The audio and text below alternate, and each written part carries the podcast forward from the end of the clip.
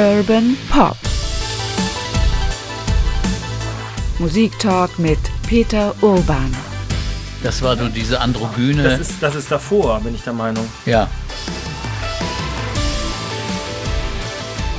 Das war vielleicht Aladdin Sane. Das könnte sein. Ich werde nachschauen. Ich kann, kann nicht so laut reden, merke ich schon. Ja, dann legen wir jetzt einfach mal los. Äh, Irgendwann müssen wir, irgendwann müssen wir mal Wir loslegen. müssen ja anfangen. Hier ist Oke Bandixen. Ich arbeite in der Kulturredaktion von NDR Info und Peter Urban ist auch da, langjähriger Musikredakteurs-Kollege beim NDR. Hallo Peter. Oke. Du bist auf vielen Konzerten gewesen, hast du mal gezählt irgendwann? Bowie? Nee, nicht bei Bowie, insgesamt so. so. auf Konzerten. Nein, habe ich nicht gezählt. Ich habe auch meine Sendung nicht gezählt. Aber ich, ich habe mal geschätzt, so 5.000, 6.000 Konzerte, weiß ich nicht, so ähnlich. Ich weiß es nicht. Heute, Peter, wollen wir über David Bowie reden. Mm, Ein Typ, über den man wie bei so einem Maler oder so, weißt du, wie bei Picasso, redet man über bei David Bowie nicht. Man kann auch über einzelne Alben oder Songs reden, aber man redet bei denen über so Schaffensphasen. Das finde ich ungewöhnlich, oder? Ja, es ist schon ungewöhnlich. Bei den meisten Künstlern ist es so, ja, der sieht so aus, der singt so, mal hat er ein anderes Kostüm an, aber eigentlich ist er immer gleich oder immer ähnlich. Äh, Bei großen Künstlern ist das mal, bei Dylan ist es so, dass du verschiedene Phasen siehst, bei äh, anderen auch, bei den Stones weniger, ehrlich gesagt. Egal, was sie für eine Platte gemacht haben. Es klang immer ähnlich. Bei Bowie war es visuell und musikalisch immer unterschiedlich. Ob das nun Phasen waren, ob das von Alben abhängig war. Aber er war eben jemand, der den Begriff wirklich repräsentierte. Changeling hat man ihn auch genannt. Eben jemand, der, der sich dauernd verändert hat. Und man fragt sich, warum hat er das gemacht? Er ist einfach ein Artist, ein, ein Künstler, der sich immer unterschiedlich ausdrücken will. Aber ich glaube, er ist immer eigentlich derselbe geblieben im Hintergrund, hat aber immer andere Methoden, andere Leinwände genommen, andere Pinsel und äh, andere Techniken, um sich auszudrücken. Und äh, man hat auch Chamäleon gesagt, aber Chamäleon klingt mir zu oberflächlich. Ich glaube, es ist immer die Substanz dabei gewesen, egal welche Version von Bowie wir geliefert bekommen haben. Einige sehr angenehm, andere eher unangenehm für manche Ohren. Also ich selbst konnte zum Beispiel mit der Tin Machine Phase später oder äh, mit einigen Alben der 90er gar nichts anfangen. Aber macht nichts. Bowie strahlte trotzdem darüber. Wird viel zitiert und ist, glaube ich, auch in der Tat falsch. Das Chamäleon ist Pop. Chamäleon ist ja ein, ein Tier, das sich sozusagen einer Umgebung anpasst. Bei ihm hat man das Gefühl, Genau. dieser Veränderungsprozess ist aus sich selbst, aus diesem Künstlertum heraus entstanden. Wie ist der gewesen, wenn man dem begegnet ist? ein extrem gebildeter, ein extrem freundlicher, höflicher Mann, äh, der so war, dass er, das ist gar nicht glaubhaft, er kommt aus einer kleinbürgerlichen Vergangenheit, einer Familie. Seine Mutter war Kellnerin in einem Kino, sein Vater arbeitete in der Werbung für eine Lotterie. Also ist nun wahrlich nicht die britische Oberklasse, aber er wirkte so wie ein, ein erfahrener, hochgebildeter Mann, der einfach Größe ausstrahlte und extrem freundlich war. Man kann das sehen, wie wie er, es gibt Filme auch, äh, auch bei YouTube, wie er mit Fans redet. Das ist fantastisch. Geduldig, höflich, unterhält sich freundlich mit Leuten. Also überhaupt nicht die abgehobene Figur, die man eigentlich erwartet von seinen ganzen Images und seinen Bildern. Nein, dahinter war wirklich eine menschliche Person, die man bei Bowie eigentlich nicht so erwartet hätte. Gut, vielleicht habe ich ihn in, in guten Phasen erwischt. Hätte ich ihn in seiner schwersten Kokainphase erwischt, wäre er vielleicht anders gewesen. Das kann ich so nicht beurteilen. Aber vielleicht sollte man doch von Anfang an mal anfangen, weil seine Geschichte ist, ist auch schon, schon am Anfang faszinierend. Also der, der kommt aus Bromley, aus Südlondon und äh, ging dann auf die Bromley Tech High School, das war eine ganz normale äh, Oberschule, ein Gymnasium, die sich aber mehr wie so eine Privatschule, eine Public School anfühlte. Die hatten Houses, also wie man von Harry Potter kennt, die, die Häuser und mit verschiedenen klassischen Namen die Häuser. Und er war in der, in der Arts-Gruppe, also in der Kunstgruppe und der Kunsttutor, der trug den Namen Frampton. Mr. Frampton. Und er war tatsächlich der Vater von Peter Frampton. Der war nämlich drei Jahre jünger als Bowie und ging auf dieselbe Schule. Und das muss ein großartiger Mann gewesen sein, der also Bowie sehr gefördert hat. Und da konnten sie Tanz lernen und Kunst und Dinge, die man auf einer normalen Oberschule oder im Gymnasium in England auch nicht immer lernt. Und das hat ihm, glaube ich, extrem gut getan. Und äh, er ist aber dann zunächst einmal zur Musik gegangen, weil er, er, er ist mit einer Rockband aufgetreten. Er hieß damals Davy Jones. Sein Originalname ist David Jones gewesen. Klingt nicht so nach Superstar, finde ich. Davy Jones. Und das klingt nicht so nach, nach, nach Weltkarriere. Außerdem äh, gab es damals einen anderen Davy Jones, zum Beispiel den von den Monkeys. Und da gab es Verwechslungen und dann äh, hat er sich den Namen Bowie genommen nach einem amerikanischen Naturforscher, glaube ich, der das Bowie-Messer Genau, das Bowie-Messer, ja. erfunden hat. Na, das klang auch gleich viel besser. Aber, aber das Ganze, was schon damals deutlich war, er hatte extrem viele Interessen, obwohl er am Anfang äh, von, von Little Richard umgehauen war und dann ein bisschen später wollte er wie Mick Jagger sein. Aber er hatte Einflüsse aus, aus Rock, Folk, aus der britischen Music Hall. Das ist so die, das Varieté der 20er, 30er, 40er Jahre gewesen. Da hat er auch ein Lied aufgenommen, Laughing Gnome, der, der lachende Zwerg. Das ist sau komisch. Dann aber auch so Sachen wie Cabaret, Chanson wie Jacques Brel, das hat ihn sehr beeinflusst. Und experimentelles Theater und Pantomime. Er hat das richtig studiert bei einem bekannten Tanzlehrer, Lindsay Kemp, der auch ein berühmter Homosexueller war, der damals äh, ihn extrem beeinflusst. Daher kommt quasi diese, diese Art von, wie man sich auf der Bühne oder Ja. in der Öffentlichkeit bewegt. Ah, okay. Weil ich hätte jetzt sofort natürlich an Ashes to Ashes gedacht, wo er ja so als Pierrot auftritt. Das ist ja. Mhm. Ja. sehr bekannt auch. Das geht natürlich dann auch auf diese Art von na, Schminke und. Er hat in einem Interview gesagt, wo, auf die Frage, wo kommt das, der Pi- Pierrot her? Von Lindsay Kemp, der das als, als einen seiner Acts äh, gespielt hat. Und äh, insofern, das hat er von ihm übernommen. Also das war einer seiner wichtigsten Lehrer, wirklich. Und das war alles noch, bevor er erfolgreich war. Bis eben 1969 dieser seltsame Song über Major Tom, der in den Weltraum fliegt und nie mehr wiederkommt. Äh, und der Name Space Oddity, dieser Song. Also ne, Space Odyssey, eine kleine Karikatur darauf, äh, hieß, der wurde ein Monster-Hit und das war natürlich das Jahr der Mondlandung.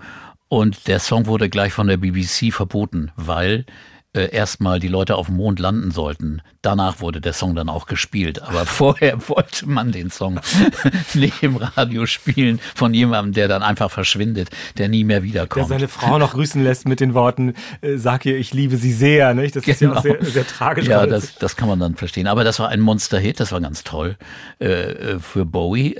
Aber es war nicht der Durchbruch, weil danach war erstmal wieder Ebbe, weil kein Nachfolger gefunden wurde. Und äh, es gab gerade große Diskussionen über Songs, wurden ausgewählt und wieder äh, verworfen. Und ein Song, der jetzt aufgetaucht ist, den wir mal anhören können, der ist der so äh, rar und selten, dass man äh, äh, ihn auch wirklich mal hören sollte. Er heißt London by Tata, ein Song, der eigentlich eine perfekte Nachfolgesingle gewesen war, denn es ist eigentlich ein guter Bowie-Song, der beschreibt, was für einen magnetischen Einfluss London und Soho auf junge Menschen gehabt hat damals als Zentrum der Kunst.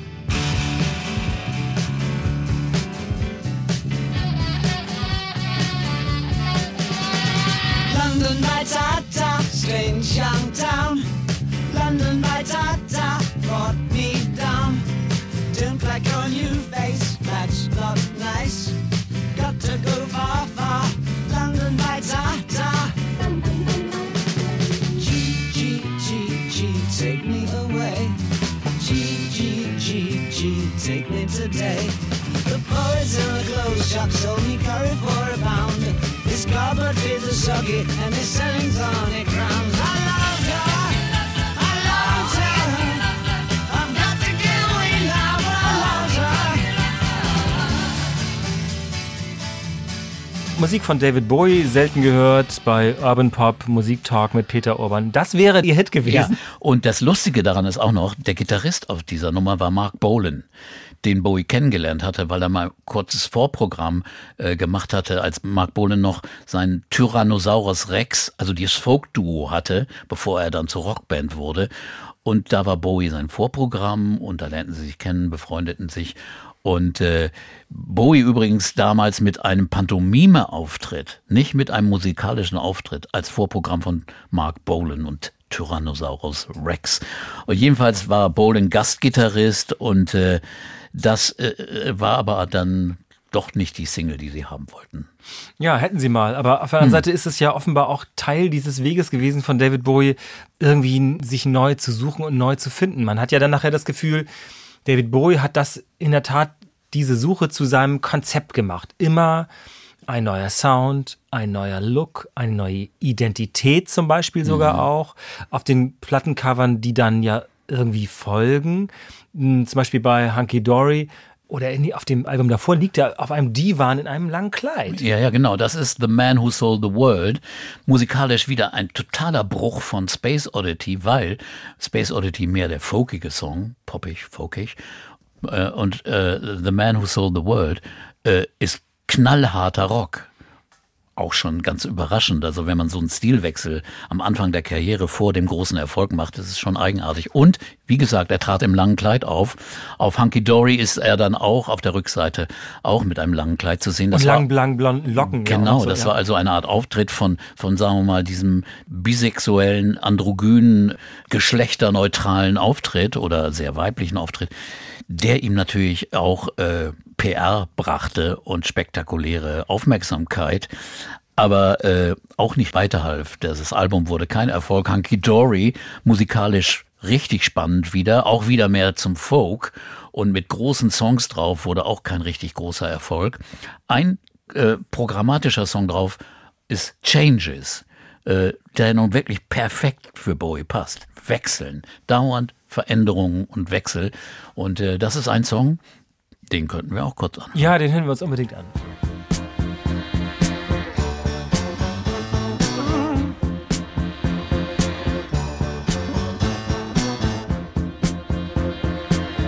Still don't know what I was waiting for.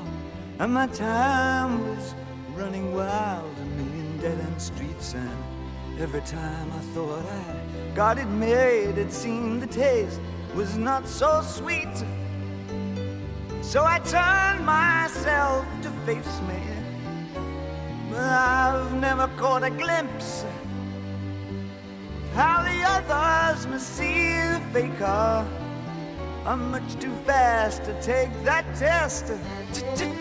Changes. Turn and face the strain. Changes. Don't wanna be a richer man. Changes. Turn and face the strain. Changes. It's gonna have to be a different man. Time may change me, but I can't trace time. Changes von David Bowie. Wir reden über David Bowie bei Urban Pop. Musiktalk mit Peter Urban. Peter, wann hast du David Bowie das erste Mal wahrgenommen? Wann hast du das erste Mal gedacht, oh, da ist was Besonderes? Oder das aber komisch? 69 mit Space Oddity, also das fand ich einen wahnsinnigen Song. Also äh, musikalisch und dann auch vom Inhalt von der Geschichte. Außergewöhnlichst. Und dann erst wieder bei Hunky Dory. Das fiel mir auf. Musikalisch groß gefallen und äh, da sind noch mehr Songs drauf. Changes war eine Single, aber auf Hunky Dory ist ein Song drauf, der die perfekte Single gewesen wäre, aber keine wurde. Live on Mars. Einer seiner größten Songs überhaupt. Da taucht auch schon der Mars auf, also die Science-Fiction-Geschichte, die dann später bei Ziggy Stardust vollzogen wurde. Und und es war keine Single. Erst später, nachdem Bowie richtig durchgebrochen war, wurde es nachgereicht, drei Jahre später als, als Single. Eigentümlich. Manchmal waren dann doch falsche Entscheidungen am Werke. Er wechselte auch dauernd seinen Manager, bis er dann bei Tony DeFries landete, der dann alles unterstützte, was Bowie machte. Und äh, sein Produzent Tony Visconti hat mal gesagt, Bowie hat immer das gemacht, was er wollte. Eigentlich. Vielleicht in Anfangsjahren nicht so durchgezogen. Äh, vielleicht war das Gefühl und die Sicherheit noch auch noch nicht so da für das, was gut und richtig ist. Aber später hat er nur noch das gemacht, was er wollte. Denn jeder Manager oder Plattenfirmenboss hätte ihm manche Schritte, die er vollzogen hat, verboten. Hätte gesagt, nee, no way, das geht nicht. Wir machen hier nicht ein Hardrock-Album oder wir machen nicht irgendwie experimentelle elektronische Musik. Nein, das ist unkommerziell. Und das war ihm egal. Und das ist das Tolle. Ich glaube, ein Grund, warum er immer sich verändert hat, ist, er war sehr schnell gelangweilt von Sachen, die er gemacht hatte.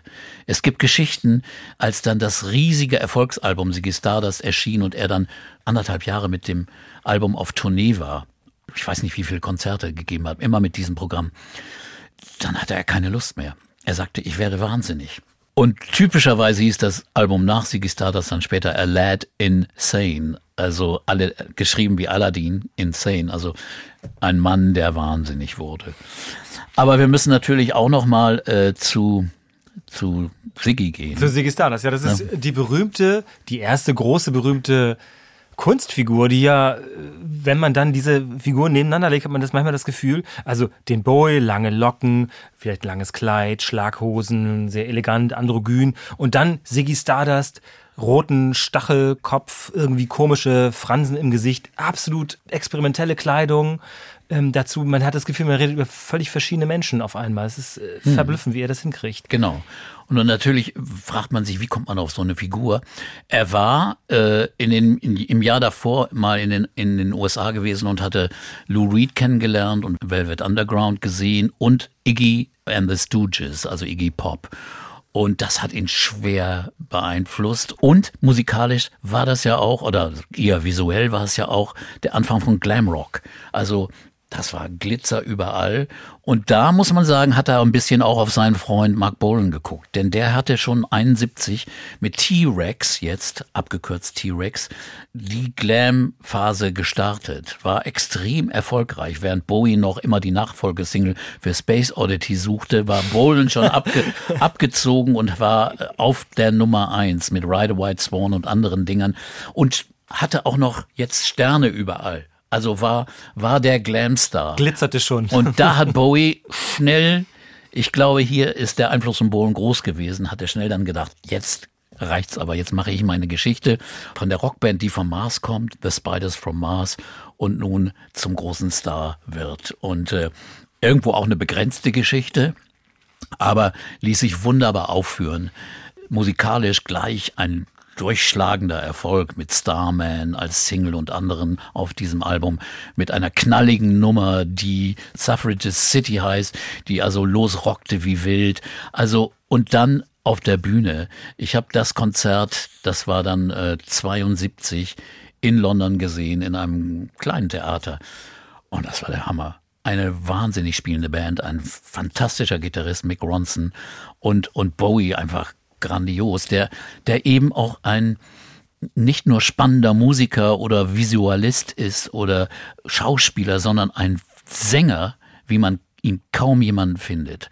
Das merkt man besonders an seiner Vielseitigkeit. Er kann also voll und ruhig singen, aber dann auch ganz in hohe Töne wechseln mit einer unglaublichen Stärke. Und das äh, findet man bei wenigen Sängern, die so variabel, so flexibel, aber immer unheimlich durchschlagend sind. Also Bowie, den hast du ja auch, kennst du dieses Weihnachtslied Mhm. mit, mit Bing Crosby? Ja, unglaublich, Ja, wie er da strahlt. Und er kann eben auch auf Songs von anderen Leuten strahlen. Er hat ein, ein Covers-Album aufgenommen, auch in diesen Jahren, Pin-Ups, wo er Versionen singt von, von I'm Waiting for the Man von Lou Reed oder von Sorrow, das ist ein alter 60er-Hit aus Liverpool.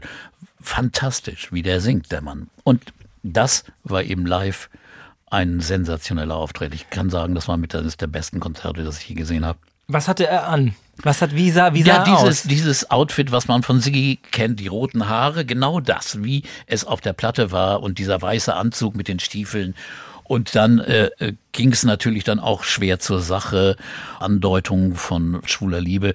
Aber das war gerade das, Bowie spielte auch mit diesen Dingen und betonte seine Bisexualität, von der er später sagte, dass die gar nicht da wäre. Das hätte er nur gemacht, weil das passte damals gerade in die Zeit. Das war so die Zeit, wo man damit rumspielte. Was da dran ist, kann ich nicht beurteilen, aber seine Ehefrau Angie hat ja mal groß und breit kundgetan, dass sie Mick Jagger und ihn im Bett erwischt hätte. Ob's stimmt, wir wissen es nicht. Oder ob's nur einfach böse war. Ja, ich, ich ähm, ahne, dass da auch eine Menge Verletztheit im Spiel, weil sie hat auch mal gesagt, er sei einer der kältesten Menschen gewesen, die sie je gekannt hatte. Das habe ich äh, gelesen und dachte ich mir auch, naja, ist irgendwie blöd, wenn man mit so jemandem verheiratet ist. Ja, ich, ich hörte nachher, dass diese Ehe sowieso einfach nur so aus Businessgründen ge gemacht wurde. Und sie hat später mal gesagt, ja, wir haben eigentlich nur geheiratet, damit ich äh, einen Job kriegen kann, weil sie hatte, glaube ich, keinen britischen Pass. Das war es eigentlich. Okay, davon abgesehen, dass sie, dass sie auch zusammen noch ein Kind äh, Ja, haben. äh, aber der, ist, der ist ja so. der ist ganz wohl geraten, glaube ja, ich. ganz wohl. Der ist Regisseur, Ja. Filmregisseur geworden. Auch sehr, sehr bekannt geworden, übrigens mit einem, mit einem Weltraumfilm vor, ein, vor einigen Jahren. Das passt ganz schön, ja, in der Tat. Aber das nur ganz am Rande. Ähm, bei David Bowie haben wir am Anfang schon gesagt, da redet man immer über so Phasen und die Ziggy Stardust-Phase, die hatte dann irgendwann ein Ende, weil er auch genug hatte, offenbar. Und vielleicht war auch diese Story von Ziggy irgendwie auserzählt, oder? Die war durch und danach kam dann eben Aladdin Sane, auch wieder mit, mit großartigen Songs und er war eben nicht nur ein Geschichtenerzähler und Schauspieler, der das darstellen konnte, sondern auch ein Musiker, der, der großartige Songs komponieren konnte und äh, er hat sich aber nie so in den Vordergrund gestellt. Er konnte zum Beispiel, das hat Visconti später erzählt, unglaublich gut Gitarre spielen und Piano. Saxophon hat er auch gespielt, hat aber immer seine Platten mit, mit anderen Profis aufnehmen lassen und hat immer den Credit gegeben, hat nie gesagt, hier, das habe ich alles alleine gemacht, wie wir andere Kollegen, die wir in der Vergangenheit schon mal besprochen haben, gerne gemacht haben. Aber nein, da war er immer ganz souverän und äh, konnte aber alles, er hat ja oft sehr komplizierte komplexe Strukturen komponiert. Das war alles auf seinem Mist gewachsen. Da war nicht ein George Martin, der ihm das arrangiert hat, sondern das hat er alles selbst gemacht und das ist auch mit das Beeindruckende. Und äh, wenn man psychologisch mal in die Texte reinschaut, das ist äh, manchmal auch erschreckend. Es geht nur um Angst, Paranoia, Isolation, Suche nach Auswegen, äh, die die Menschheit irgendwie und auch Gott nicht geben können. Also sehr nihilistisch und auch äh, sehr deprimierend manchmal, was da äh, gesungen wurde, auch in den nächsten Jahren. Da mag dann auch der steigende Drogenkonsum eine Rolle gespielt haben. Er, er war bekannt dafür und hat selbst nachher gesagt, er hätte Tonnen von Kokain geschnupft. Es hätte ihm auch nicht so gut getan und äh, darunter litt auch dann ganz viel seine Zusammenarbeit mit anderen Leuten. Macht die Menschen ja oft sehr ungeduldig und zu schnell. Ein schneller Mann wie Bowie, der da noch schneller wird. Das ist äh, nicht sehr schön anzuschauen wahrscheinlich. Ich wollte, ich wollte anknüpfen an die, an die Musiker, von denen du gesprochen hast. Bei nicht nur in dieser Phase, sondern auch mh, vorher, aber vor allem später kann man so richtig das abzählen, mit wem er alles zusammengearbeitet hat. Manchmal hat man das Gefühl, David Bowie geht in eine neue Phase. Manchmal ist er dann sogar umgezogen nach Los Angeles oder nach New York oder nach in London noch oder in, in Berlin. Es ist ja sehr, sehr bekannt in Berlin auch. Kommt in die Stadt, also reitet in die Stadt, möchte ich mal sagen, wie so eine, wie so eine, wie so eine Westernbande, so eine, ähm, sucht sich die schrägsten Vögel, die interessantesten, die besten Musiker aus und ich will nicht sagen absorbiert, was die können, aber so jemand wie Rick Wakeman oder so spielt dann Piano auf Live on Mars, was natürlich ganz toll klingt, oder er macht nachher mit Nile Rodgers Musik äh, in dieser Let's Dance Phase oder verschiedene andere, die du sicher noch viel besser weißt als ich. Er hat immer auch diese Leute angezogen oder hat er die gesucht? Wenn ich nach New York, ich habe gelesen, er ist nach New York gekommen und sofort war er bei Andy Warhol und Lou Reed äh, Ja, verbunden. Wie, wie, auch. Wie das ging, also gerade New York ist ja eine Stadt, die, die spannende neue Leute gerne aufsaugt. Und da wirst du hofiert. Und da kam diese legendäre Figur aus England rüber. Und dann wurde er natürlich überall gerne gesehen, hatte gleich die besten Verbindungen, hatte dann auch gleich Kontakt zu John Lennon, der ihm auch geholfen hat bei Young Americans bei dem Album. Da hat er Fame mit ihm geschrieben. Eine Phase, die Bowie später Plastic Soul genannt hat, was ja irgendwie stimmt. Es war ein bisschen so wie Philly Sound, bisschen so Soul äh, und Disco und äh, aber auch ähm, eine Referenz an Lennon, denn er nahm Across the Universe auf auf dem Album. Das ist ja ein wunderbarer Lennon-Song, der auf dem Let It Be-Album verhunzt wurde von Phil Spectors Geigen und Hall. Das hat er ja wirklich äh, dann wirklich zur Qual schon ausgelebt und Lennon hat es immer gehasst und deswegen hat er sich wahrscheinlich sehr gefreut über diese Version. Across the Universe, gesungen von David Bowie, geschrieben von John Lennon. Wir hören Urban Pop, Musiktalk mit Peter Orban. Words are flowing out like endless rain into a paper cup. They slither wildly as they slip away across the universe. Pools of sorrow, waves of joy are drifting through my open mind, possessing and caressing me.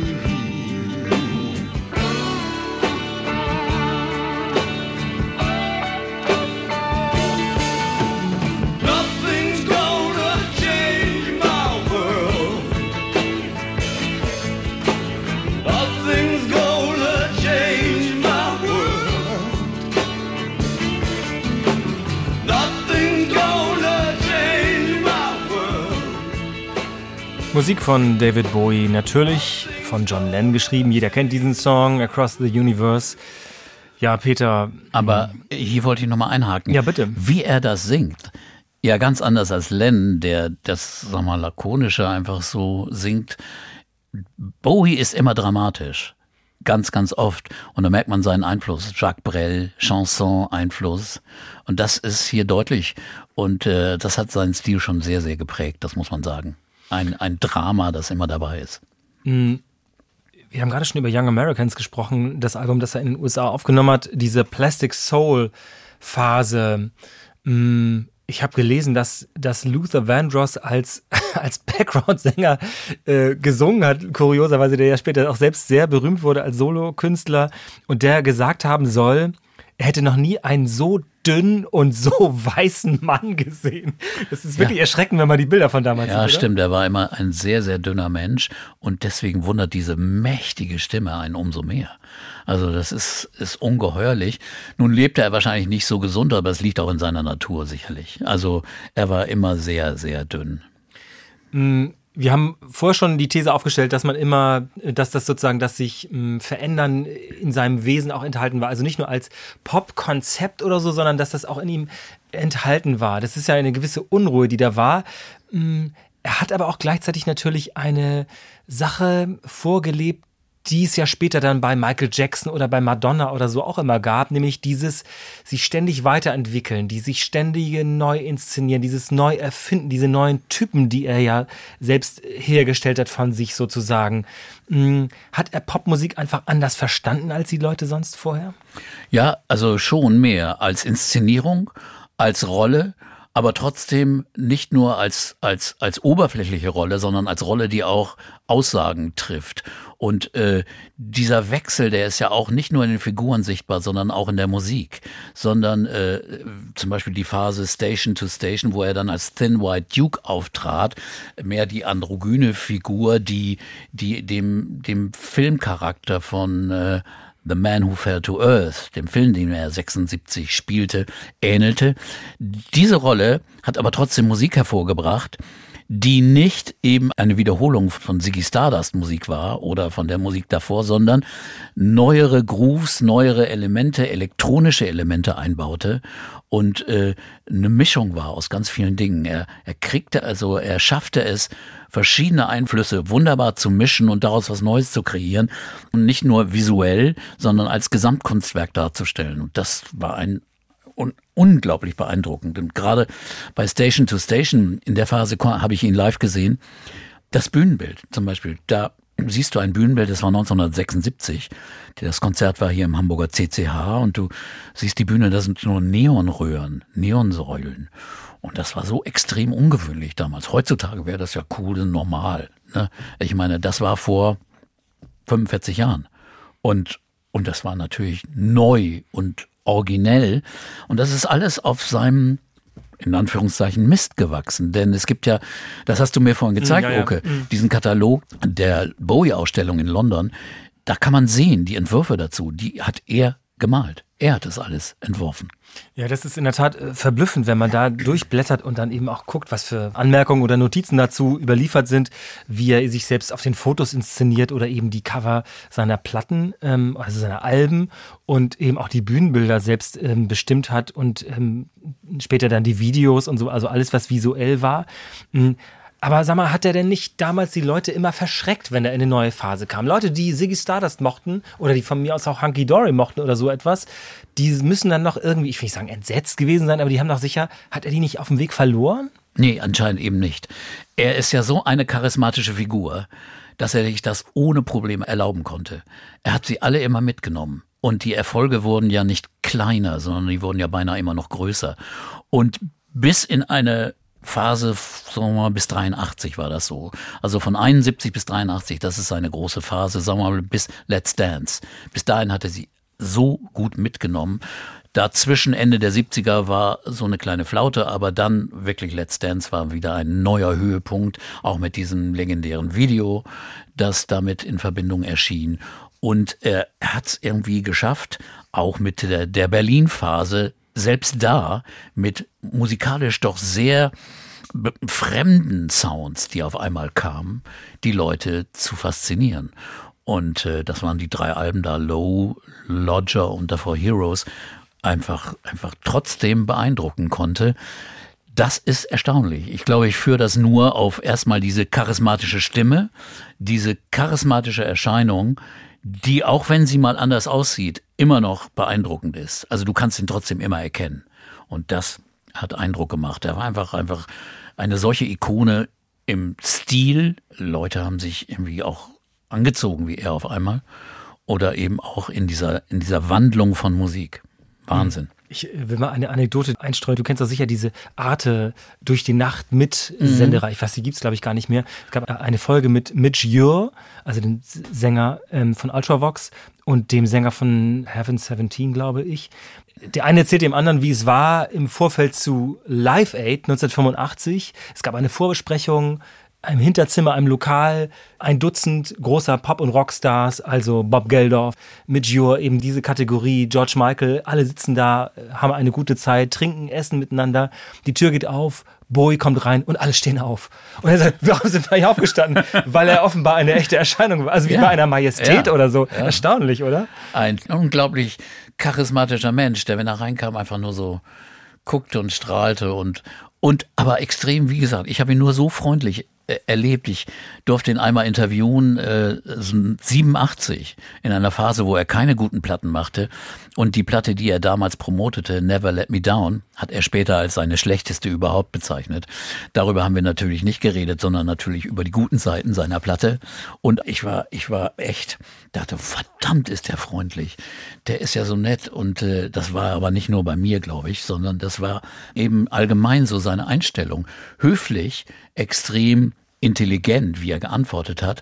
Er war ja wirklich unglaublich gebildet, auch in Kunst, in Musik, in Literatur. Es gibt ja jetzt ein Band, da geht's um Bowies Books. Genau.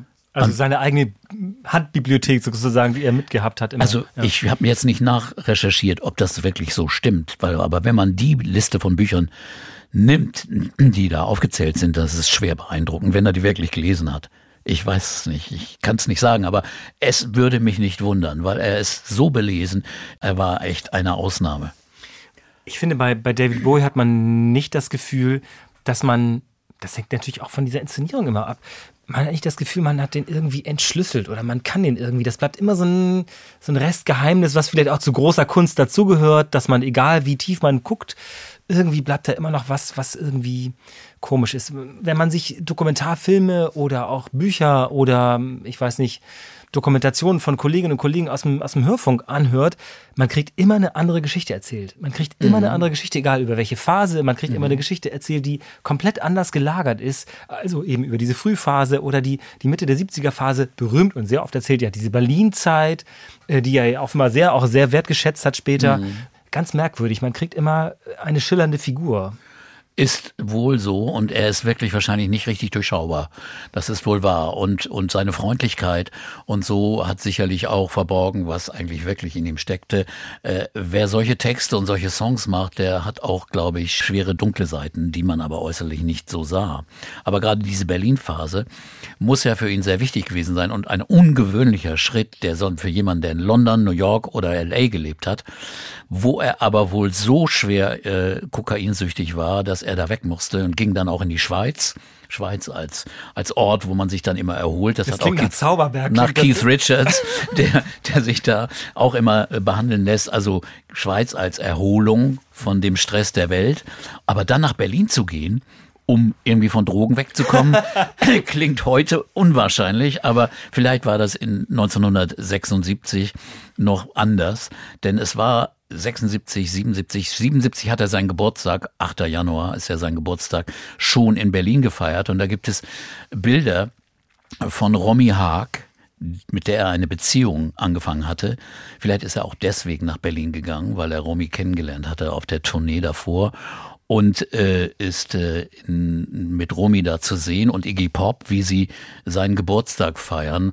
Romy Haag, die charismatische, eigentlich äh, als Mann geborene Transsexuelle, die aus Holland kam und in Berlin dann hängen blieb und dort eine berühmte Bar aufmachte. Chez Romy Haag hieß die. Und äh, ich habe gerade in diesem Jahr 77, als Bowie in Berlin war und die Beziehung zu Romy Haag hatte, habe ich Romy Haag in ihrer Bar besucht mit anderen Musikern und äh, die war extrem beeindruckend. Also sowas von toll. Und äh, leider war Bowie nicht da. Also ich habe das nicht mitbekommen. Aber das war schon eine Figur. Also Udo Lindenberg kann auch Bände erzählen. Er war, glaube ich, zur selben Zeit in sie verknallt. Und äh, ich glaube, sie hat einige Opfer auf dem Weg hinterlassen. Also das war schon, ist immer noch eine beeindruckende Frau. Die Berlin-Phase hat ja David Bowie später auch nochmal in diesem wunderbaren Song Where Are We Now, äh, ich glaube Ja. auf seinem vorletzten Album besungen, Sehr, Genau. also ja, melancholisch, äh, eine, eine wunderbare Ballade, finde ich, wo er nochmal so zurückblickt, Richtig. wie das war, wie man dann über die Ja, Nürnberger Straße geht zum Beispiel. Und das war Berlin, es war, es war ja Westberlin, eine ganz andere Stadt als heute. Ne? Also da war das Studio direkt an der Mauer und äh, und und eben der Charme auch des Nachkriegs, der Nachkriegsarchitektur. Er wohnte allerdings in Schöneberg, da gibt's ja auch ein paar schönere Häuser. Aber wenn man das Haus ansieht, wo er gewohnt hat mit Iggy Pop zusammen in der in der WG, also durchschnittlicher geht's eigentlich gar nicht. Und trotzdem ist auch noch großartige Musik entstanden. Also das muss man schon sagen. Low und, und auch Heroes und mit viel Elektronik und auch neuen Einflüssen. Das ist auch schon musikalisch bedeutsam. Ich finde, das ist im Grunde genommen eigentlich eine komische Geschichte. Also verwirrende Geschichte geradezu. Wenn man überlegt, David Bowie hat alles daran gesetzt, ein großer Star zu werden. Aufmerksamkeit zu erlegen, hat sich Frauenkleider angezogen, hat sich inszeniert, hat sich geschminkt, hat sich auf eine Bühne gestellt, hat ja in Filmprojekten auch mitgespielt, mal mehr, mal weniger erfolgreich und hat dann in einer, ich weiß nicht, zwei oder drei oder vier Zimmerwohnung in Sch- Berlin-Schöneberg gewohnt und äh, ist da quasi unerkannt, äh, wollte auch unerkannt irgendwie durch die Gegend gehen. Ja. Das kriege ich gar nicht richtig zusammen, ehrlich gesagt. Das ist ist ganz, ganz komisch. Er war ja noch nicht so alt. Er feierte da seinen 30. Geburtstag. Eigentlich einmal ein bedeutender Geburtstag. 77, im Januar 77. Und hatte schon so viel hinter sich und chillt dann in Berlin. Aber nicht nur chillen, sondern macht äh, äh, Musik mit Iggy Pop. Vielleicht haben die beiden sich da einfach mal rausgeklingt aus der sehr, sehr anstrengenden Phase, die sie in LA, New York oder sonst wo gehabt hatten. Das ist schon richtig so, aber ist schon erstaunlich und äh, wie es dann weitergegangen ist, äh, er hat dann Iggy ja auch sehr erfolgreich produziert, alles auch in der Zeit. Also er hat auch immer sehr viel für seine Freunde getan. Er hat das erste Soloalbum von Lou Reed produziert, Transformer. Also hat zurückgegeben, was er von denen auch bekommen hat. Ich wollte auf eine Sache zu sprechen kommen, die man sicher aus der Figur Bowie erklären kann, aber äh, das müsstest du bitte nochmal versuchen einzuordnen. Bei allem, was mir einleuchtet an dieser Kunstfigur und dieser, diesem Konzept Popmusik zu machen, was ja konsequent von ihm durchgezogen wurde, gibt es doch auch in der Rockmusik einfach mal die Tendenz zu sagen, das ist ein ehrlicher Kerl. Der singt von sich. Also, was machen ja auch Singer-Songwriter oder Folkmusiker oder so. Denken an James Taylor oder an Bruce Springsteen oder so jemanden. Der hat das Herz auf dem rechten Fleck. Der hat das Herz auf der Zunge. Der schreibt über seine Freundin oder seine Herkunft oder ich weiß nicht was alles. Und David Bowie, ja, schon auch irgendwie, aber eigentlich ist es das genaue Gegenteil davon, oder? Ja. Man weiß nie, was ist echt, was ist Rolle, was ist irgendwie zusammengedreht. Auch Live on Mars ist eigentlich, ja, man versteht schon die Geschichte, die da erzählt wird, aber eigentlich sind es verschiedene Geschichtsschächtelchen, die so ineinander passen irgendwie. Es ist eine ganz andere Form von Kunst, das ist richtig. Das andere ist mehr so der ehrliche Blues, wo jeder über seine Nöte, seine Liebe, seine Probleme, seinen Schmerz, sein Herz äh, erzählt. Und hier ist es ganz was anderes. Er erzählt über Figuren, Personen, Fantasien, Rollen, äh, Gedanken, aber nicht unbedingt autobiografisch über seine Geschichte. Das ist irgendwie nie zu hören. Und das ist schon richtig.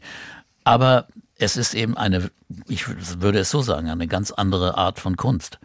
Ne, wie es auch in der bildenden Kunst oder in der anderen Kunst gibt es eben naturalistische äh, Kunst, die direkt aus dem Menschen kommt und andere, die dann mehr symbolisch ist. Wir hören ein bisschen Musik von David Bowie vom Album Station to Station Golden Years.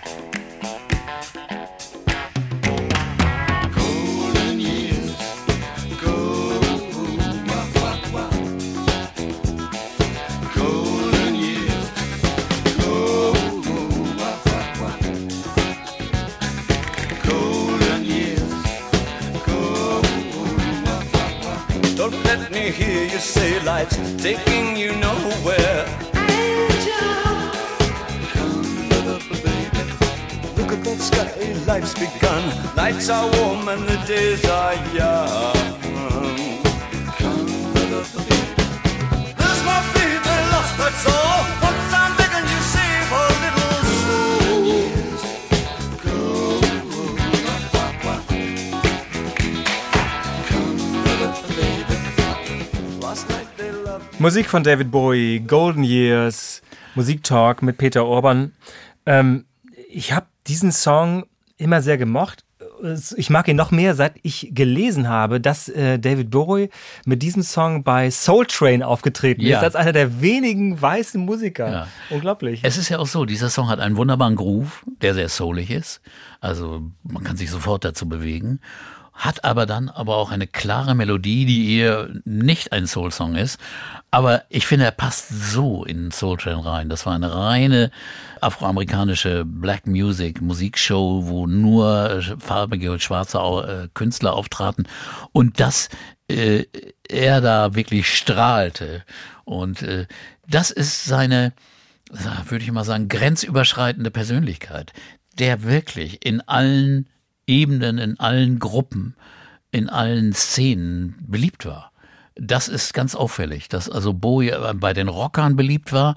Er ist anerkannt als einer der größten Rockstars aller Zeiten, aber auch bei den Soul-Musikern ist er beliebt als der Typ, der Groove und Soul kannte, besonders dann später auch in seiner Let's Dance-Phase, aber auch sonst. Äh, Grooves waren großartig. Das ist die, die Vergangenheit, auf der auch beste Popmusik äh, fußt und wurzelt. Und äh, dann eben eben diese große Stimme. Und das, das kann man einfach erkennen. Das ist einfach ein großer, großer Sänger. Egal ob Soul oder andere Sänger. Was er sich ja vermutlich besser verkniffen hätte, das war diese Tin Machine Phase. Da habe ich immer gedacht, ich weiß, dass ein, ein Kumpel von mir dieses Album hatte und wir alle völlig verstört waren damals, weil man immer dachte, "Hm, das, das ist aber nicht genau, was wir haben wollten hier. Hatte er Sehnsucht nach einer Band oder was war das? Ich weiß es nicht. Äh, vielleicht hat Bowie immer eine Vorliebe für komplizierte Hardrock-Musik. Ich kann mich nur erinnern, er spielte mit der Band dann hier im Docks, was ja ein kleiner Laden ist. Und äh, das ist natürlich eine Sensation Bowie in dem Laden. Es war kein bekanntes Stück aus seiner Vergangenheit dabei, sondern nur das Repertoire von Tin Machine, wo du keinen Song vom anderen erkennen kannst so richtig. Nur Riffs, Riffs und Geknatter und darüber Vocals von Bowie. Und alle gucken sich auch so an. Ei. Und äh, das hat er ja zwei, drei Jahre, ein Album, ich glaube zwei Nee, Alben. zwei- es sind zwei Alben, Zwei ja. Mhm. Alben, zwei Alben durchgezogen. Und dann hatte er dann davon wieder genug. Machte dann aber auch äh, Platten, die ziemlich kompliziert waren. Die einzige, die ein bisschen eingängiger war, war Heathen im Jahr 2002. Da äh, ist er wieder mit Tony Visconti zusammen gewesen, in England auf dem Land aufgenommen und sehr entspannt. Und das spürt man auch, obwohl gerade äh, 9-11 vergangen war. Also die Texte sind auch nicht optimistisch positiv, sondern eher düster. Aber die Musik ist, äh, ist vielschichtiger als nur dieser Hardrock und das Geknalle von Tin Machine. Und äh, es waren aber dann wieder Platten, Reality, äh, danach, das war wieder nicht so interessant, wo man auch wirklich wieder sich bemühen musste, äh, Songstrukturen zu erkennen und, und Dinge, die einfach für den normalen Hörer es einfacher machen, Dinge nachzuvollziehen. Aber trotzdem war die Figur Bowie da. Also die Tournee, die er dann machte, ist seine letzte Tournee gewesen. Und die mit dem letzten Konzert in Schesel beim Hurricane Festival endete, war trotzdem charismatisch. Also der Mann auf der Bühne ist trotzdem immer noch äh, eine Granate gewesen. Und das war ja, wie gesagt, sein letzter Auftritt. Äh, die Schmerzen in der Brust. Erst dachte man, die kommen vom Rücken, aber nein, es war ein Herzinfarkt. Und äh, ohne ähm, Professor Cook hier am Krankenhaus St. Georg hätte er es auch nicht überlebt, heißt es. Also es war ein schwerer Herzinfarkt, der aber durch einen schnellen Eingriff und äh, Cook ist wirklich ein Meister seines Faches, wurde er gerettet und äh, hat sich dann erstmal ein Jahr lang komplett zurückgezogen erholt, hat auch keine Konzerte mehr gegeben. Er hat Kunstausstellungen kuratiert, Musik, Ereignisse, Projekte äh, geplant und durchgeführt und hat aber dann keine Musik mehr gemacht. Ich habe diese letzte Tournee gesehen, nicht in Schesel, sondern hier in Hamburg im, in der großen Halle. Und in der Tat war das natürlich m, toll, so eine Legende zu sehen. Und er war auch gut drauf und es war eine ganz großartige Band. Also es war so, dass man echt dachte, äh, das, das glaube ich irgendwie nicht. Und zwei Reihen vor mir hat Marius Müller-Westernhagen gesessen, habe ich durch Zufall gesehen irgendwie. Ja. Und dachte, ähm, natürlich gucken sich auch solche Leute denn das an oder was ab oder so irgendwie, ne? Es ist wahrscheinlich so. Aber vielleicht hätte Marius noch was lernen können. Vielleicht, wer weiß. Ich weiß, auf jeden Fall war es ein tolles Konzert. Das muss ich echt sagen. Bin ich Ja. sehr froh drüber. Ja, ich wollte eine Sache noch besprechen und das ist auch wichtig, finde ich. Das Konzept von Pop- und Rockmusik hat viele, viele Jahre auch und ich glaube auch in den 70er Jahren unbedingt noch darauf basiert, dass Leute, junge Leute Musik machen für junge Leute. Und ein Rockstar, der 35, 40, 50, 70, womöglich noch älter ist, das war eigentlich nicht so richtig vorgesehen. Nee. David Bowie ist damit irgendwie gut umgegangen, oder? Finde ich. Ich meine, es ist in den letzten Jahren ja nicht mehr in dem Sinne aufgetreten, aber er ist irgendwie interessant gealtert und er war auch nie ein junger Mensch für Junge. Er war, hatte immer irgendeine Story Ja. schon dabei, oder? Nein, er war immer auch jemand für, für das Kunstpublikum, also das Feuilleton-Publikum, also für, für die Leute, die also an mehr Dingen interessiert waren als an dem nächsten Top-Ten-Hit. Er war immer auch für den Kulturbereich allgemein eine charismatische Figur. Und das ist, glaube ich, der Unterschied. Er war eben auch äh, für das breite Publikum eher ein Künstler, der alterslos war und zeitlos war. Also der zum Beispiel eine Rolle in Ziggy Stardust gespielt hat, dann aber er hätte in einem anderen Musical äh, spielen können. Er hat in Filmen gespielt und es waren auch ganz wichtige Filme dabei, einige auch sehr schlechte, aber dafür kann er ja nichts. Aber er war immer eine Figur, die präsent war, visuell. Also wenn du ein Image des Popstars nimmst, dann hast du niemanden, der mehr auf irgendwelchen Covers war oder auch auf Posters war als Bowie. Äh, fast mehr noch als, sagen wir mal, Mick Jagger oder solche Leute. Der ja damals immer gesagt hat, er kann sich gar nicht vorstellen, Satisfaction mit 45 zu singen. Hm, weit gefehlt. ne? Ja. In diese Bredouille ist Bowie nie gekommen. Er hat solche Dinge nie gesagt, weil er hat auch, glaube ich, nicht drüber nachgedacht, dass er Musik für junge Leute macht. Überhaupt nicht. Sondern das war Musik für alle. Und äh, das ist ja das Wunderbare. Und so ist es ja auch. Also Rockmusik ist, sagen wir mal, abgesehen von ein paar Erscheinungen wie Punk oder sowas nicht eine Musik für absolut junge Leute gewesen, sondern das ist einfach eine, eine übergreifende Sache. Selbst Hip-Hop nicht oder so. Warum soll man nicht als, als älterer Mensch auch Hip-Hop mögen oder solche Dinge? Das ist nicht unbedingt alters- und zeitgebunden, sowas. David Bowies Tod hat eine große Erschütterung ausgelöst, bei vielen Fans natürlich, aber auch äh, sonst, wenn man danach mit Leuten gesprochen hat, also mit Musikern Interviews gemacht hat, dann kam es oft auf immer so, ach, Bowie ist ja auch tot oder als Bowie gestorben ist. Das war eine große Erschütterung. Ähm, wenige Tage vor seinem Tod gab es sein letztes Album und auch Videos dazu, die, gerade wenn man das dann noch so gesehen hat danach, also nach dem Tod nochmal sich angehört hat, war das auch visionär geradezu. David Bowie hat wirklich kurz vor seinem Tod sein letztes Album herausgebracht. Ähm, letzte Aufnahmen, Filmaufnahmen von ihm sind total erschütternd. Ein sehr gealterter, ja, schon gebrechlicher David Bowie wirkt da sehr verletzlich. Verstörende Musik, komplizierte Rhythmen dabei. Wie hast du dieses letzte Album erlebt?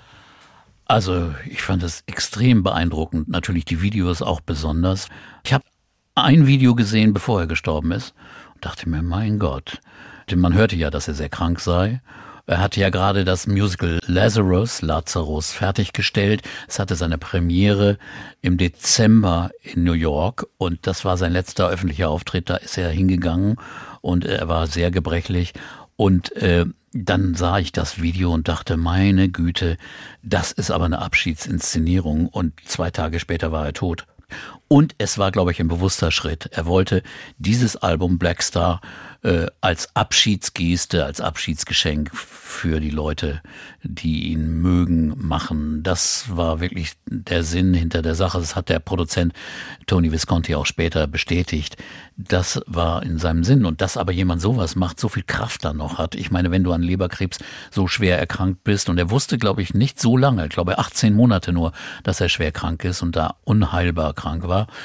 Und dass er dann noch so viel Energie aufgebracht hat, ist wirklich schwerstens beeindruckend. Und auch musikalisch war das schon sehr spannend mit dem wunderbaren Saxophonisten, der da spielte. Und diesen, diesen jazzigen Rhythmen, die, die einfach beeindruckend waren. Und der Erfolg des Albums, das war ja nun das Album auch kommerziell extrem erfolgreich mit einer Musik, die nun eigentlich überhaupt nicht kommerziell war, sondern eher experimentell, ist schon toll. Und das lag natürlich auch an, an Bowies Tod. Aber fünf Grammys für dieses Album in allen großen Kategorien ist auch, sagen wir mal so, nicht selbstverständlich, zeigt auch, welche Wertschätzung Bowie hatte. Als Innovator, als strahlende Leuchtfigur, auch wenn man äh, in den äh, 90ern nicht mehr so viel von ihm gehört hat oder auch in den 2000ern. Er hat ja nur noch 2013 ein Album davor gemacht, The Next Day, wo dieser Song drauf ist, Where Are We Now? Und das er nicht so in der Öffentlichkeit war, spielte aber keine Rolle, er war trotzdem eine solch strahlende Figur. Und äh, ein Aspekt, den wir noch nicht besprochen haben, den sollte man auch nicht verschweigen. Er war extrem innovativ, auch in dem, wie er mit Musik umging. Nicht nur äußerlich, visuell, auch äh, in, in seinen Kompositionen, in der Neugier auf neue Musik, sondern auch in der Art, wie man Musik im 21. Jahrhundert behandelt. Er war einer der ersten Musiker mit einem richtigen Internetauftritt. Er äh, hatte ein eigenes Net, Bowie-Net, ein Netzwerk, das, wenn man da sich äh, einklinkte und Mitglied wurde, bekam man spezielle Informationen, Texte und Musiken zugeliefert, nur für Mitglieder dieses Bowie-Netz.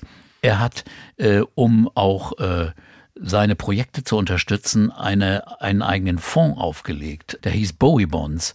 Die, die, also er hat, es war Ende der 90er schon, wo er Geld eingesammelt hat, auf diese intelligente Weise, um sich von Plattenfirmen oder anderen Geldgebern nicht abhängig zu Wie machen. Patreon im Grunde heute. Ja.